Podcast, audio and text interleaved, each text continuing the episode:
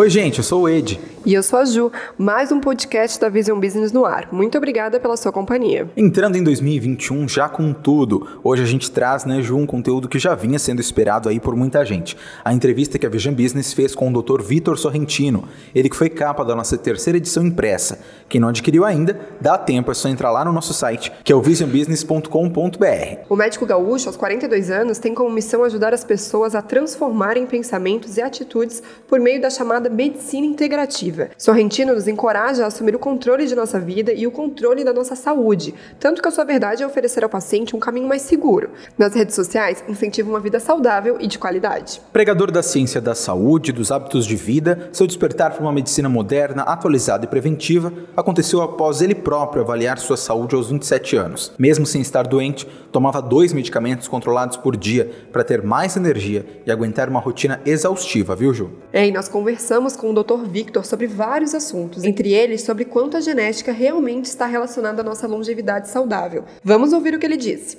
Para hoje, pouco. Talvez no passado isso fizesse mais sentido. Se a gente pegasse, nossa, meu bisavô viveu muito, minha tataravó viveu muito, minha avó.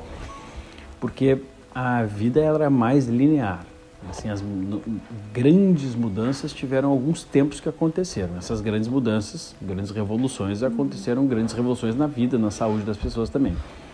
Mas nenhuma mudança foi tão grande quanto a artificialização das coisas. Assim, quando a gente torna o alimento muito artificial e a toxicidade muito abundante e o sedentarismo, coisas que vão completamente contra a natureza do ser humano.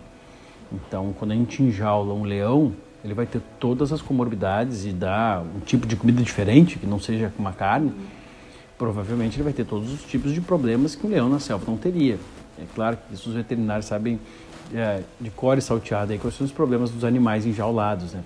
ou de circo, ou até mesmo um cachorro em casa, né? Ele vai ter condições ali ou de modificações. O fato do ser humano é a mesma coisa. E alguns estudos apontam que os brasileiros que vão viver 150 anos já nasceram.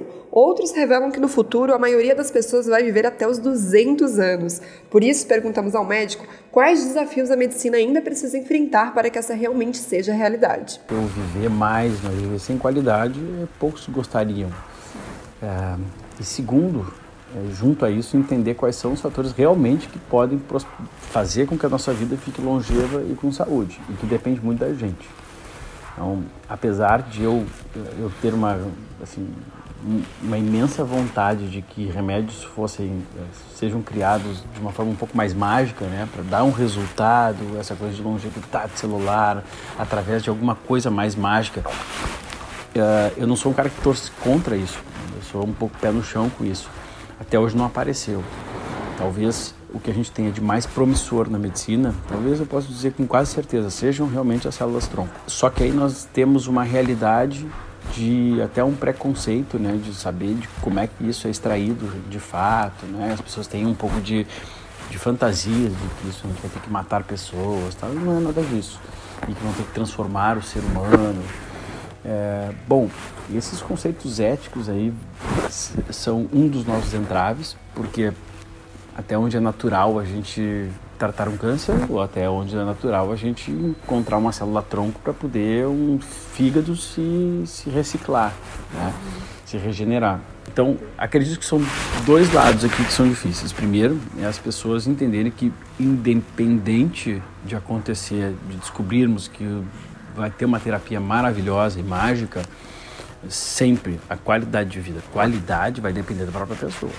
E no guia O que não colocar na lista do mercado, o doutor fala sobre o perigo de alimentos industrializados. Mas será que ele acredita que no futuro a indústria alimentícia vai se reinventar também? Vamos ouvir. Já está, já está. Tu vês a, a, a queda a, brusca e assustadora, né, de, medica de da venda de refrigerantes. É, isso é um reflexo da informação das pessoas. A busca da indústria em melhorar os componentes em colocar quando é orgânico, que não tem transgênico, agora não dá mais para fazer isso, mas tem está uh, tá crescendo muito isso. Junto disso, obviamente, os aproveitadores, né? A gente vai, ah, carne do futuro, um hambúrguer de soja, mas não sei o que, mas cheio de coisa química no meio ali. Não estou falando que não possa ser um bom alimento, né? Uhum. Mas vamos vir nessa carona, tem muito aproveitador nessa carona. Mas a indústria já está se reinventando, vai ter que cada vez mais se reinventar, porque não tem mais como esconder os fatos, né? E isso é muito positivo. Ju, esse bate-papo foi muito legal e quem quiser conferir a entrevista completa pode ficar de olho lá no nosso site e também no aplicativo, que em breve entra tudo completinho por lá. E claro, como a gente falou no começo desse episódio, tem a revista impressa para quem quiser. É só conferir lá no nosso site o passo a passo de como adquirir.